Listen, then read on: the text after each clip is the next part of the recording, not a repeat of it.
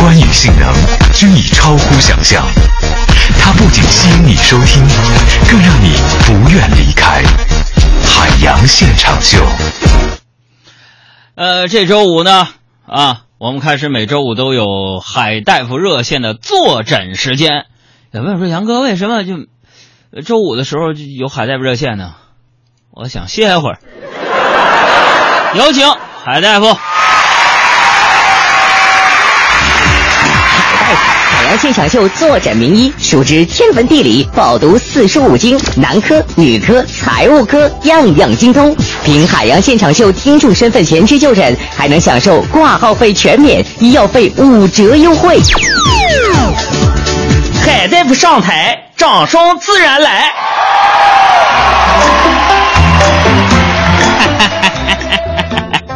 哈 呃，这个各位好，我是海大夫啊，非常荣幸、高兴、激动，来到这个海洋现场秀海大夫热线这个、这个、这个专栏。嗯，我是小爱。每个周五呢，我们也说了，我们都会特意把我们的海大夫请出山，给听众朋友来坐诊答疑。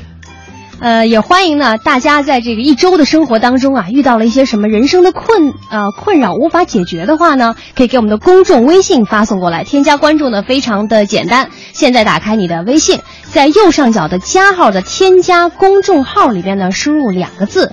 海洋，大海的海，阳光的阳，就可以成功添加关注，向我们的海大夫来请教了。这个首先啊，看起到简单的这个病情啊，嗯，这个汪苏泷就说了，海大夫，我问你，为啥一到周五我就胸闷呢？这个汪苏泷啊，嗯检查一下，是不是你那个背心儿啊买小了？嗯，再来看这个王先生，他说：“海大夫，我是一名程序员，最近呢，我感觉精神不是很好，睡眠也不好。但你也知道，干我们这行呢，基本就是不停的这个在加班当中。你说我该怎么调整一下，让我的身体变得好一些呢？这个很多呀，搞这个 IT 的人啊，嗯，很多都身体不好。对，啊因为经常加班嘛，对身这个我建议啊嗯，IT 从业人员啊，嗯，你们要多学学英语啊。为什么呢？以我的自身例子来说吧，嗯以前我这个水平比较低，嗯一些知识是英文的，掌握起来比较低效嗯，啊，急得自己晚上都睡不好觉。对对对，后来啊，我每天坚持临睡前听三十分钟的新东方，嗯，效果非常好。怎么说呢？虽然计算机水平没有提高，但是睡眠质量确实好了很多。他说的好有道理，我竟无言以对。那这位工程工程员，建议你可以尝试一下海大夫的这个方法，但是至于起不起效呢，我觉得应该因人而异，对不对，海大夫？这个一一般全中国人民听英语都能睡好觉。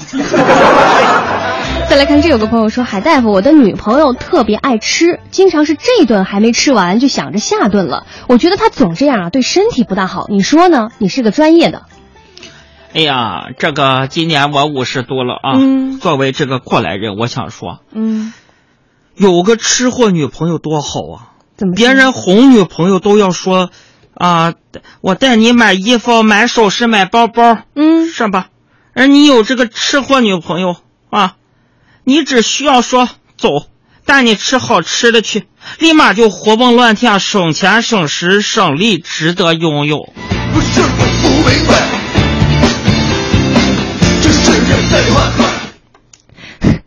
再来看 Hello Kitty 说，呃，海大夫呀，呃，能不能不说这个医学上的事情，能不能讲一讲大学生活？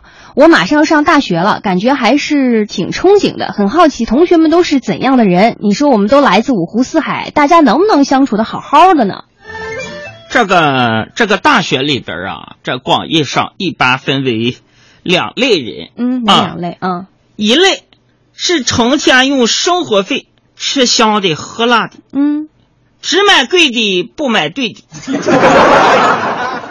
他们是低胸黑丝游山玩水，成绩差的毕业无望，走出社会最大的希望是嫁个有钱人。嗯另一种人则相反，嗯他们珍惜粮食，节约每一分钱，素面朝天，上课认真，每天必去图书馆备考研究生，看一眼异性都会羞涩脸红。如此优秀的他们，走出社会最大的希望是，也嫁个有钱人。继续再来看，这有朋友说，你对我的回答没什么点评吗？海大夫，你真的确定上过大学吗？社会大学，这里有人说了，说这个海大夫呀，和外国人交往的过程当中，你有没有经历过一些什么令人哭笑不得的误会？这个外国朋友啊，嗯这个海大夫啊，嗯有一个外国朋友，美国人嗯啊，在回国之前呢，把一只他养了很久很久的狗就送给我了，嗯然后非常诚恳地对我说：“说海大夫，请你一定不要吃它，好吗？” 我觉得狗是人类好朋友，我能干出这种事吗？我又不是广广东的吃货。你可得想清楚了啊！这还有朋友说，呃，这个男，呃，这朋友说，男朋友跟我表白后第二天就后悔了，表现出不和我联系，我也联系不到他。如果他能坦然的出来和我说清楚，我倒觉得大家好聚好散。但是海大夫我就是联系不上他，问他朋友说他没事儿吧，他朋友说他好着。现在关系弄得这么僵，我该怎么办？这个条理你理清楚，就是表白了之后就后悔了。孩子啊，嗯，他可能大冒险输了，现在没脸见你吧？当时是大冒险输了要表白，希望有一天能说出真心话。嗯、还有这个朋友说，海大夫，我今年二十八了，眼看着身边的一个个同龄人都结婚生子了，我很焦虑啊，真的很害怕自己会孤独终老，我该怎么办？哎呀呀呀呀！兄弟啊，如果你害怕孤独，就不要结婚。嗯，每一个男人都有一个命中注定的女人，如果你能错过她，嗯，那你就得救了。我最辣辣的爱，啊，他说的好有道理，我竟无言以对。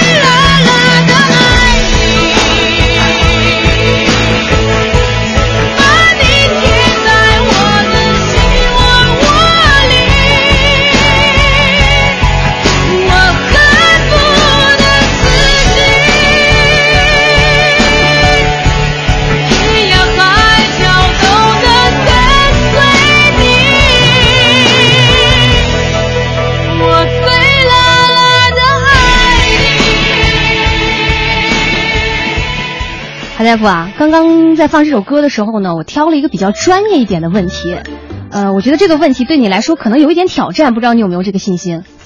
你都说到这儿了，没信心我不也得答吗？说海大夫，最近杨贵妃的话题太火了，你能不能回答我一个问题？我想了很久也没想明白，杨贵妃快递一箱荔枝的成本有多高？你，你，快啊！杨贵妃爱吃荔枝，然后在历史上也有一首非常著名的过华清宫的这样的诗，是描述给她送荔枝的这个事情小。爱，嗯，这个诗是怎么说的？反正有一句特别经典的：“一骑红尘妃子笑，无人知是荔枝来。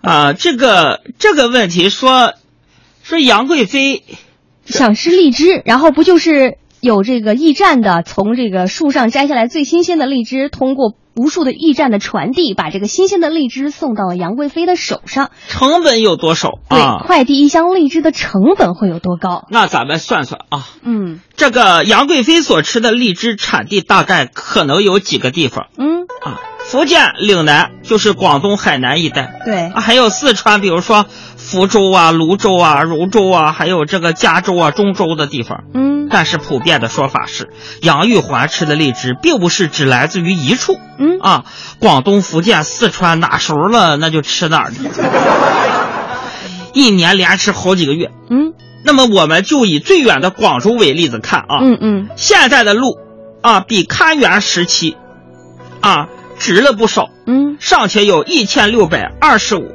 八点五公里左右。算上这个山水阻隔，换算成正常行马的驰道，嗯至少得两千五百里，嗯，是吧？不是一个小距离啊。现在骑马的速度，长时间骑车啊，一个小时大概也就是二十五到三十公里。嗯，我们按照当时啊，这个人呀比较瘦，嗯马跑得比较快来算，一个小时四十公里。嗯换人换马或不停，昼夜兼程啊，咱都算是风和日丽的好天气啊。嗯 但需要是六十二点五小时，这是极限情况。嗯那么问题来了，成本到底有多少呢？首先呢，对于皇帝来说，普天之下莫非王土，啥都是他的，对他而言没有成本。捣不捣不捣不，你说什么玩意儿一大堆你？你还是得正面解释一下。他既然问你说到底是成本是多少，你就算一下，看看这个数学。首先说这个这个啊嗯是不是？嗯首先我们说这个时间成本，嗯昼夜兼程六十二点五小时，对按每个工作日八小时折算得七点八天。嗯快递员的工资参考湖南、湖北、河南、山西的快递员工资，大概每个月是三千五百块钱，每天一百二。高温津贴加上交强险、意外险，马的水粮每天是一百块钱。嗯再说这个过路费，也就是关卡税，咱就算是这个快递员武功盖世、手眼通天，一趟下来两百五十块钱好了，嗯是吧？嗯还有这个京师打点费，这个非常重要啊，怎么说？这个劣质很多，嗯皇宫的人呢就那么几个，早收半天和晚收半天，对于荔枝这种傲娇货完全不同。就不新鲜了啊。看这个情况看吧，嗯虽然不用次次打点，折算下来也得二百块钱一回吧，嗯没有一千块钱，你连这个门店都踩不到。嗯再说这个返程费，嗯参考之前的人马费用，考虑到返程可能带一些东西回去，折冲成本对半儿减掉，嗯那么荔枝成本一到三块钱一斤，嗯羊一环啊，爱吃好的那就三块钱一斤，五十斤就是一百五十块钱，那么成本就是三千一百七十四块钱。还是驿站和自己很铁免费准时提供马匹的理想情况，路上发生意外、生病之类的，快递员自己承担，和公本公司无关啊！哎妈呀！今天海大夫就到这儿哦。能覆盖是非。